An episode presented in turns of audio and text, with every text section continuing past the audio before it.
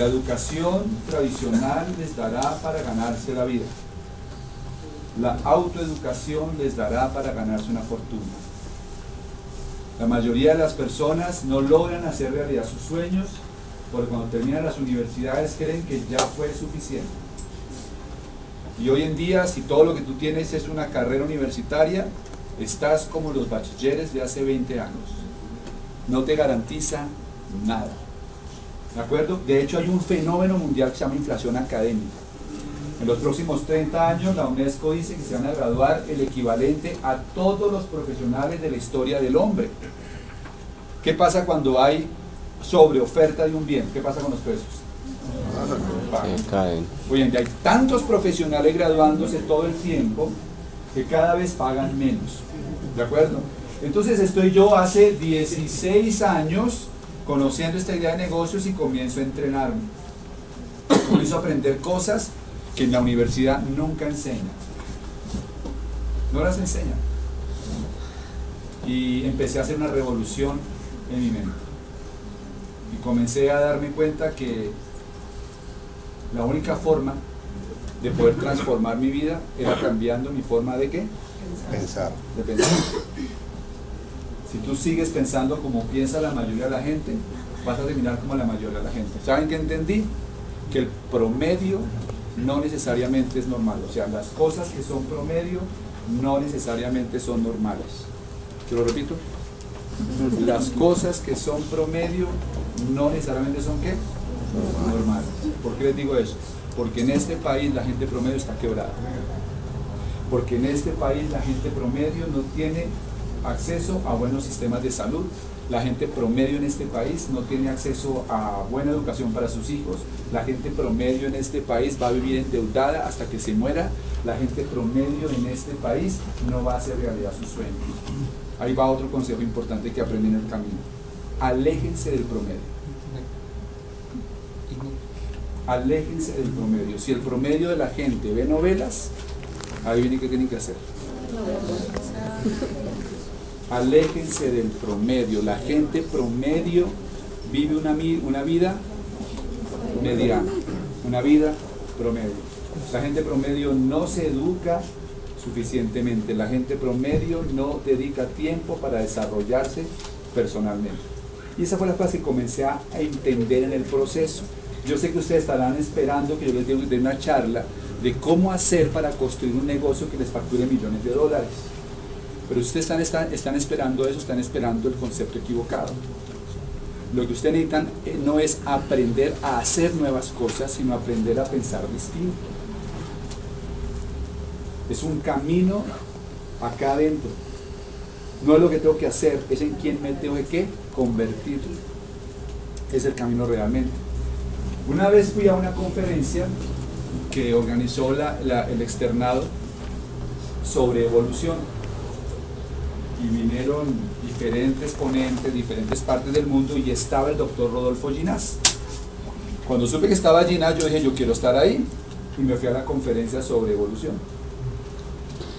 Hablaron varias personajes hasta que le llegó el turno a, a- Rodolfo Ginás y es un simposio sobre evolución.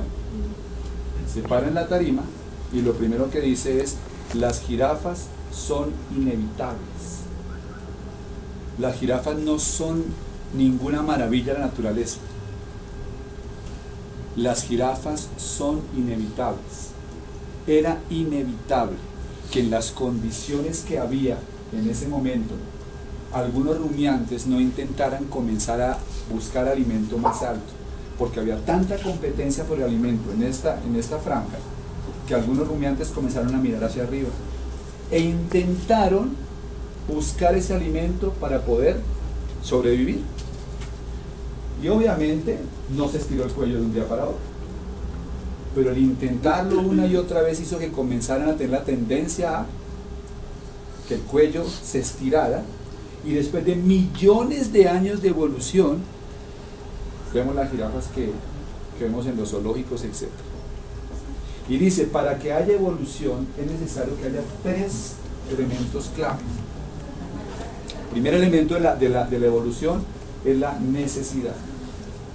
Es decir, que si la jirafa no hubiera tenido la necesidad de buscar el alimento más arriba, pues nunca hubiera desarrollado el cuello. Primero había que necesidad. El segundo elemento es el deseo. Si ella se hubiera conformado con conseguir debajo raíces o insectos, hubiera desarrollado el hocico de los hormigueros. Había necesidad y había Y el tercer elemento clave, atención, el tercer elemento clave para la evolución es el tiempo. Solamente después de millones de años se podía desarrollar el cuello de la jirafa. Cuando yo salí de ahí, dice el Ginás, bueno, dice el Ginás terminando la conferencia, los países, los seres humanos, las empresas, estamos en proceso de evolución.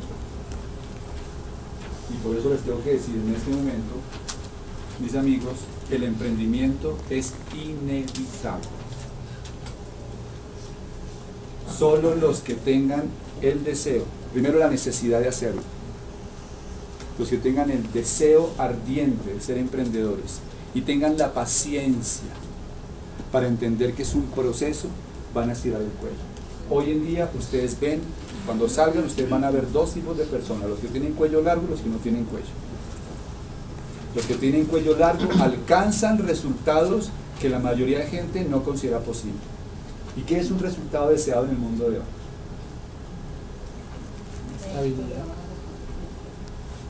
Tener la posibilidad de tener un ingreso que te dé alternativas para vivir bien. No voy a hacer una apología aquí del dinero, pero tener alternativas para vivir bien. Tener alternativas quiere decir, me puedo ir en carro, o me puedo ir en Transmilenio, o me puedo ir en bicicleta. Tener alternativas es, puedo ir de vacaciones una semana o quizás un mes. Tener alternativas es, puedo poner a mi hijo a estudiar en los Andes o en la universidad que yo quiera.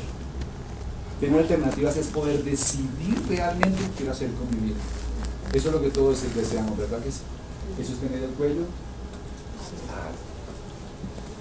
Tener tiempo para estar con la familia. Mire, yo crecí en los ochentas, con poco, poca mamá, perdón, con mucha mamá y con poco papá. Porque mi papá trabajaba y mi mamá estaba en la casa. Los niños que crecieron en los noventas crecieron con poco papá y con poca mamá. Y hoy los niños están creciendo sin papá sin mamá. Cuello chiquito. Tener el cuello largo es poder que sus, hijos crezcan, si su mamá lo desea, al lado de ellos.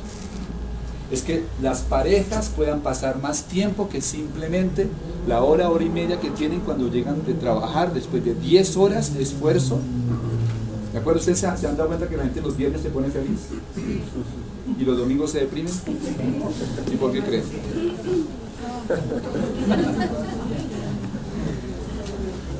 Pero primero, para poder adaptarse, es el mensaje, para poder adaptarse a la nueva economía, necesitamos desarrollar una actitud de emprendimiento.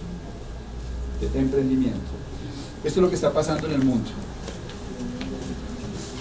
Por todos lados estamos viendo este tipo de, de información y de noticias. El planeta está en huelga. Movimientos mundiales de gente protestando con la economía actual. Desempleo. En España el 46% de la gente menor de 30 años no consigue un empleo. En Colombia estamos hablando de más o menos un 22%. Un universitario sin especialización promedio de clase media invirtió en su vida 200 millones de pesos, sin contar útiles, libros y gastos asociados. Con un ingreso de millón y medio promedio mensual en su vida laboral requerirá 133 meses para recuperar su inversión. Sin comer. sin hacer nada. El 98% de la gente trabaja de 8 a 10 horas al día, ya sea como empleado o autoempleado hasta los 67 años. La mayoría se jubila con un 40% de sus ingresos. El 94% de las familias ganan menos de 3.1 millones de pesos al mes. 94% de ustedes, con todo el dolor del alma, si no hacen algo diferente, se van a ganar menos de 3 millones y pesos al mes. Y un colegio bilingüe vale millón y medio por hijo. Sin bono. Sin bono. millón y medio por hijo. Si tienes dos hijos, no puedes decirle a tu hijo mayor, tienes que aprender muy bien, porque tienes que contar a tu hermanito. No es opción. no es opción, ¿verdad? Solo el 2% de las familias logra un ingreso de más de 10 millones de pesos al mes. Y el ingreso promedio del profesional recién graduado es de 1.3 millones de pesos al mes. ¿A dónde quiero llevarlos a pensar? A que el empleo se está muriendo. El empleo nació con la era industrial y se está muriendo con la nueva economía. De hecho, en los próximos cinco años será rebautizado y tendrá un nuevo nombre. Se llamarán trabajadores contingentes. Ya está pasando que a la gente la contratan para hacer trabajo durante seis, ocho o diez meses. Aquellos de ustedes que sean tan ingenuos de apostarle su vida a un empleo, correrán con el riesgo de que en el futuro no tengan estabilidad financiera ni tengan una buena vida una buena vida. ¿Qué está matando el empleo? Rápidamente, la tecnología. Vas a Estados Unidos, fuimos a, estaba haciendo unas compras en un, supermercado con unos amigos y me dice, mi amigo Alberto, me dice, ¿quieres que alquilemos una película? Le dije, claro, buenísimo, alquilemos la película. Entonces dice, vamos a alquilar la película. Estoy ahí y veo una caja. Cuando veo la caja intento mirar si hay alguien adentro, no hay nadie adentro. Me dicen, no, no, tienes simplemente que escoger la película, tú pones la tarjeta de crédito, la película cae y te la llevas. Y después la entregas. No hay ni una sola persona para poder manejar la operación de alquiler de esa película. Hace 15 años que necesitaba uno para poder entrar a un parqueadero. Había un señor, y estoy hablando de, todavía algunos quedan así, pero había alguien que se encargaba de abrirte la puerta, de ponerte el recibo. Hoy en día muchos parqueaderos, en Estados Unidos ya todos son así. Simplemente es un código de barras que abre la puerta, abre la talanquera. La talanquera esa para que tú puedas entrar. ¿Cuál es la diferencia? Información, porque esa tarjeta tiene la información. ¿Estamos claros? Primera razón por la que está muriendo el empleo, la tecnología está desplazando la mano de obra. Segunda, el desarrollo de Internet cuando apareció Internet comenzaron a llegar las aplicaciones asesinas que están matando el empleo de la mayoría de la gente. ¿Qué pasó con los delineantes de arquitectura cuando apareció AutoCAD? ¿Qué está pasando con mucha de la gente que estudió publicidad? Hoy en día hay programas acá que te permiten escribir el nombre de tu empresa y te arroja 200 logos distintos. Le cambias el color, le cambias no sé qué y lo desarrollas. Vamos aplicaciones asesinas que están acabando con el empleo. Otra razón por la que está muriendo el empleo. La bandera, los uniformes de los deportistas americanos que estaban en los Juegos Olímpicos decían Made in China. La Virgen de Guadalupe que uno compra en el Zócalo en México dice Made in China. Los chinos se apoderaron de la manufactura en serie del mundo. El empleo se está yendo hacia ciertos países. Los chinos, los chinos se especializaron en la manufactura en serie. Los países de Europa del Este se están especializando en el tema de ensamblaje de automóviles. Y los países, por ejemplo, como la India, están enfocados en call center. Cuando ustedes llaman desde Estados Unidos a American Airlines, le, le contestan desde Bangalore en la India. Por eso nuestros países están viendo cómo el empleo se está acabando. ¿Qué pasó con el señor que hacía, que tenía una empresa de zapatos en Bucaramanga? Si no, las, si no trae zapatos de China, para él es muy difícil competir con el precio. Ya la competencia aquí no es con los santanderianos, con los costeños, con los paisas, sino con los coreanos, chinos, taiwaneses, etc. Todo eso está acabando el empleo. El outsourcing, el offsharing, etc. La información hoy en día no te da privilegios. Hello. Amartya Sen, Premio Nobel de Economía, dice, lo que hace la diferencia a un ser humano no es la información que tiene, sino las capacidades que desarrolla. Ustedes se pueden llenar de información, pero si ustedes no desarrollan nuevas capacidades que les permitan lograr su libertad personal, tendrán simplemente títulos, pero no tendrán buena vida. No tendrán buena vida. Hoy la información es gratis, está 24 horas al día. ¿De qué quieres aprender? Lo que no está en Google no existe.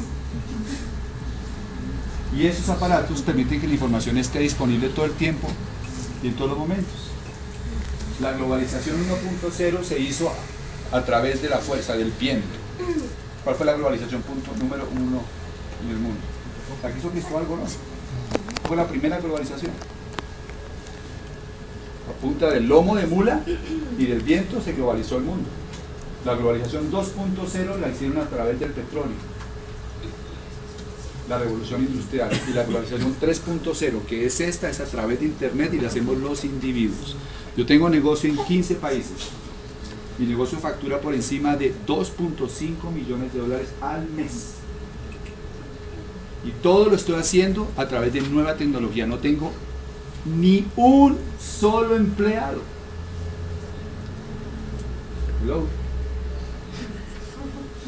No tengo ni un solo empleado. Tengo un sistema de, distribución que me permitió lograr lo que yo buscaba que era buena vida. Yo no estaba buscando hacerme multi, multi, multi, multi, multimillonario. Para mí había algo más importante que eso. Y era poder tener tiempo libre, disfrutar la vida y no tener que estar trabajando todos los días para conseguir dinero. El problema no es que el mundo esté de cabeza, el problema es que usted piensa al revés. Nos acostumbramos a pensar de una forma que funcionaba en la era industrial, pero en la, nueva economía esa forma de pensar no sirve.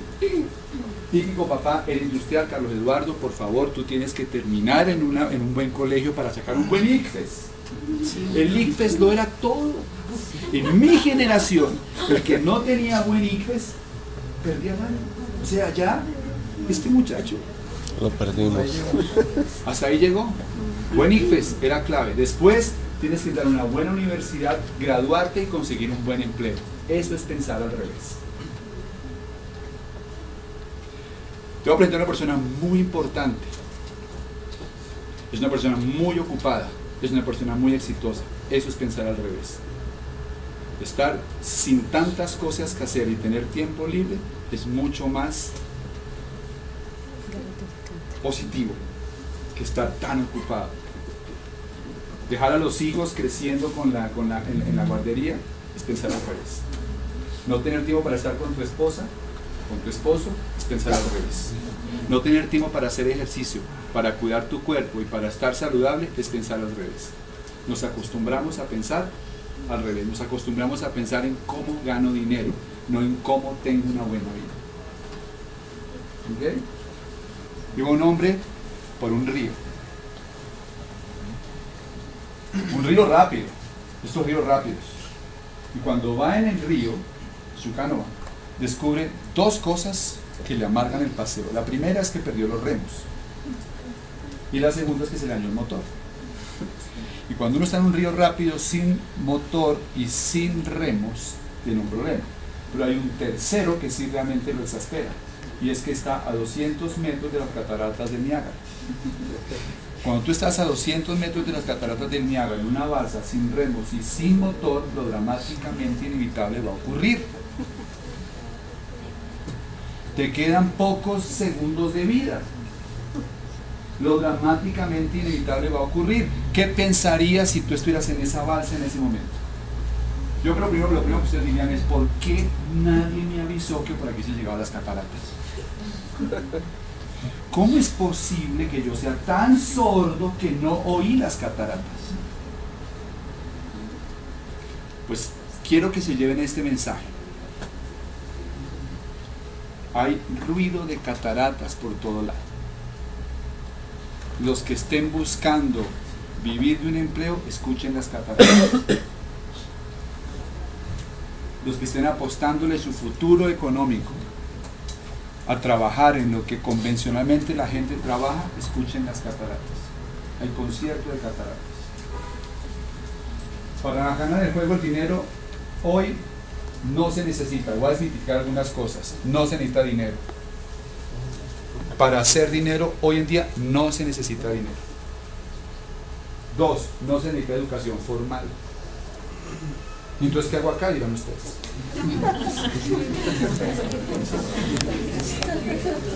Porque esto da un perfil profesional, esto permite relacionarte, crear hábitos, disciplinas, pero francamente con todo el respeto les digo, a mí la universidad no me sirvió para tener ese tipo de resultados. No se requiere haber nacido en cuna de ricos, no es necesario. No se requiere inteligencia académica. Inteligencia académica es la capacidad de absorber información, procesar datos. No se requiere, eso lo hacen los computadores. ¿Qué se requiere? Inteligencia financiera. Comprender las leyes de la riqueza. ¿Cuántos de ustedes dieron riqueza 1 y riqueza 2 en la universidad? Hello. Eso no se enseña. Yo una vez fui a dar una conferencia en Panamá y me recibió un judío. Los judíos, yo no conozco judío pobre, yo no conozco judío pobre, son gente rica. Fuimos a, fuimos a almorzar y cuando estábamos en el restaurante de yo me atreví a preguntarle, le dije, Fred, ¿cuál es la razón de que los judíos sean tan ricos? Y me dice, educación. Cuando yo era chiquito, mi papá me decía, Efren, escucha, la economía consiste en llenar un vaso y vivir de lo que se desborda. La economía consiste en llenar un vaso, y vivir de lo que se desborda. Yo en ese momento pensé, en Colombia nadie sabe que existe el vaso. En Colombia todo el mundo busca el chorro. Y si el chorro es chiquito, se busca tres o cuatro chorros. Si el chorro es grande, se lo traga todo. En Colombia no llenamos el vaso. Nuestro país es subdesarrollado, lamentablemente, no porque el país es subdesarrollado, sino porque nosotros pensamos como subdesarrollados. No tenemos inteligencia financiera. Nunca nos enseñaron cómo se hace el dinero, cómo se administra, cómo lograr que ese dinero crezca. ¿Ok? Lamentablemente tengo que decirles, eso no se enseña tampoco en la universidad. ¿Y por qué no lo enseñan? Porque los profesores tampoco lo saben. Esto es una información que viene de generación en generación. Esto le enseñan los libaneses ricos a sus hijos. Esto le enseña la aristocracia inglesa a sus hijos.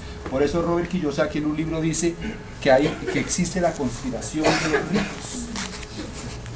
Los ricos manejan una información que la clase media y pobre nunca se entera. Esto es otra conferencia. Inteligencia emocional. Anoten esto, para tener éxito como emprendedor se requiere resistencia psicológica brutal. Brutal tienen que aprender a maestrar la voluntad, tienen que aprender a trabajar y a aceptar el rechazo y la frustración.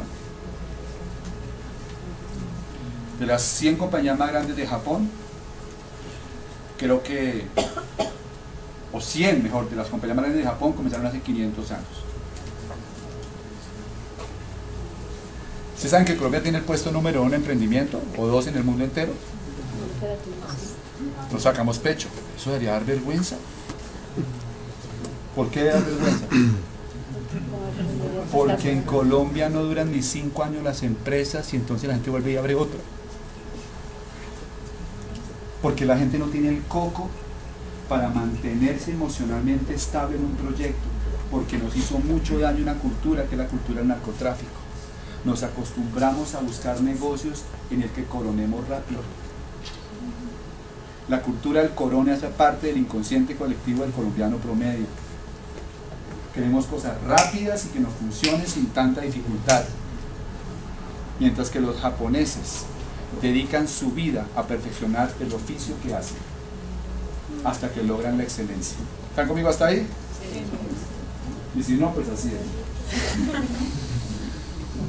Inteligencia social, liderazgo e influencia se acabó la era de las águilas. Durante la era industrial, a la gente la premiaban y le regalaban un águila. El águila era el símbolo del poder y del éxito. En la era industrial ser un águila era tener poder. En la nueva economía, en lugar de águila necesitamos gansos. Las águilas vuelan más alto, pero los gansos vuelan más lejos. ¿Y por qué vuelan más lejos? Porque los gansos vuelan en equipo. Los gansos arman figuras especiales para poder volar y van a atravesar océanos. En la nueva economía se consiste en ser ganso y aprender a hacer equipos de trabajo, no en ser águilas y dominar a los demás. ¿Quieren tener éxito? Tienes que aprender a hacer equipo. Tienes que aprender a tener influencia sobre las personas y liderazgo para que la gente trabaje en equipo. Esto es básico. Kiyosaki básico. EADI. Empleado, autoempleado, dueño de negocio, inversionista. ¿Han visto alguna vez esto? Sí. Muy pocos. E, empleado, A, autoempleado, D, dueño de negocio y inversionista. Es el cuadrante de flujo de dinero que decía Robert Kiyosaki. La pregunta es, ¿si quieres ser cuando seas grande? Pues el consejo del padre de clase media y pobre es, ve a la escuela, obtén buenas calificaciones y encuentra un trabajo seguro. O sea, haz eso. Ese consejo era válido en la era industrial. Se ve de esa manera.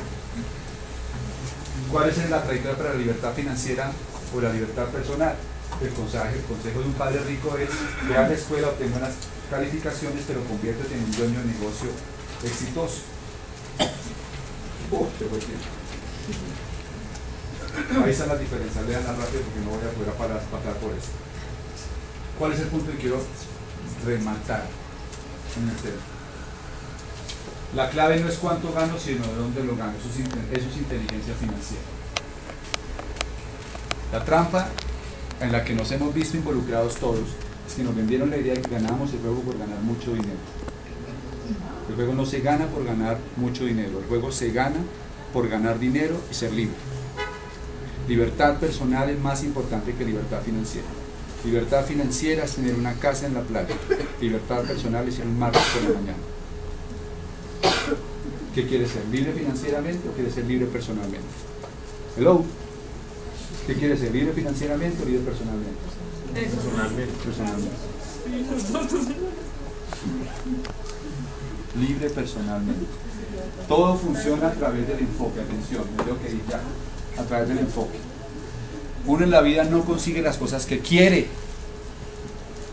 Lo repito, uno en la vida no logra las cosas que quiere. Uno en la, en la vida logra las cosas en las que se enfoca. Enfoque. ¿En qué se enfoca? Hay cuatro alternativas de enfoque que yo he descubierto. La primera, puedes enfocarte en obtener buenas notas. No está mal, pero si todo tu enfoque es tener buenas notas, pues eso va a ser lo que vas a lograr, obtener qué? Buenas notas. Puedes enfocarte en tener un buen empleo. Si te enfocas en tener un buen empleo, un día serás un buen empleado. Puedes enfocarte en ser un hombre de negocios. Si te enfocas en ser un hombre de negocios, un día serás un hombre de negocios. O puedes enfocarte en tener una buena vida. Si te enfocas en tener una buena vida, un día obtendrás una buena vida. ¿Cómo obtienes una buena vida? Atención. El empleado trabaja para alguien. Le pagan un salario. La palabra salario viene de sal. Porque a los romanos le pagaban con sal. Salario es supuesto para sobrevivir. El A es el autoempleado, es el que se vuelve dueño de su propio empleo. El autoempleado es el que logra ganar dinero con su esfuerzo.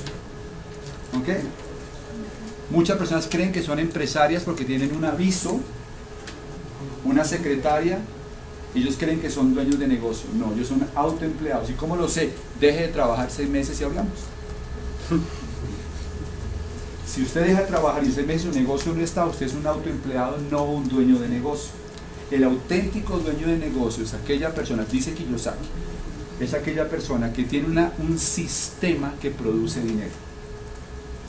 Y se puede ir de viaje y el sistema produce dinero. Imagínense ustedes estar en Nueva York con sus hijos o con su pareja y que su negocio siga produciendo dinero. Eso es ser dueño de un sistema de negocios.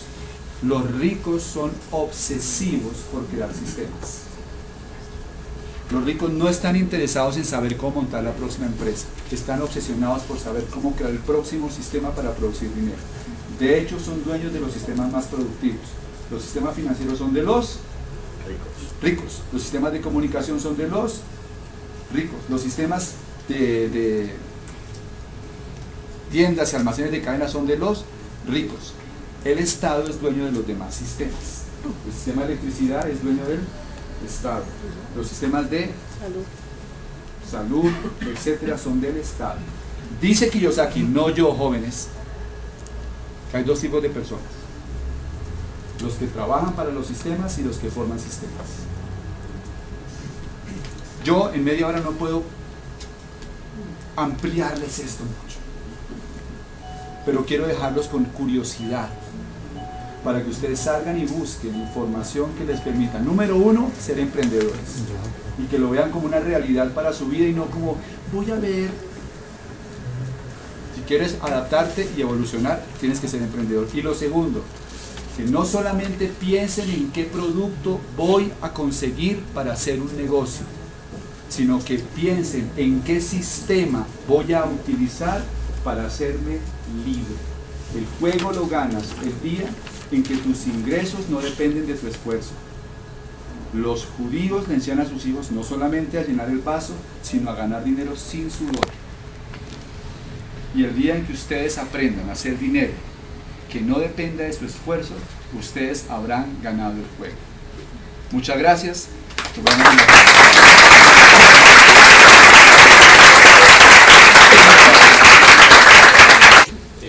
Que le recuerdo a los estudiantes emprendedores de posgrados esa, esa parte. Yo desarrollo un negocio de redes de mercadeo. Básicamente comencé a desarrollar un esquema de negocios en los que a través de redireccionar el consumo de las familias, comencé a generar un volumen para una corporación y esa corporación me paga de 12 maneras distintas por todo ese volumen que se genera. Lo que pasa es que la corporación se encarga de distribuir, se encarga de enviar los productos, de garantizar los productos y de toda la parte gráfica. ¿Listo? ¿Alguna pregunta? ¿Cómo se llama la empresa? Mi empresa se llama eNetwork, que es una, una, empresa de economía en la que básicamente lo que hago es educar emprendedores para la nueva economía.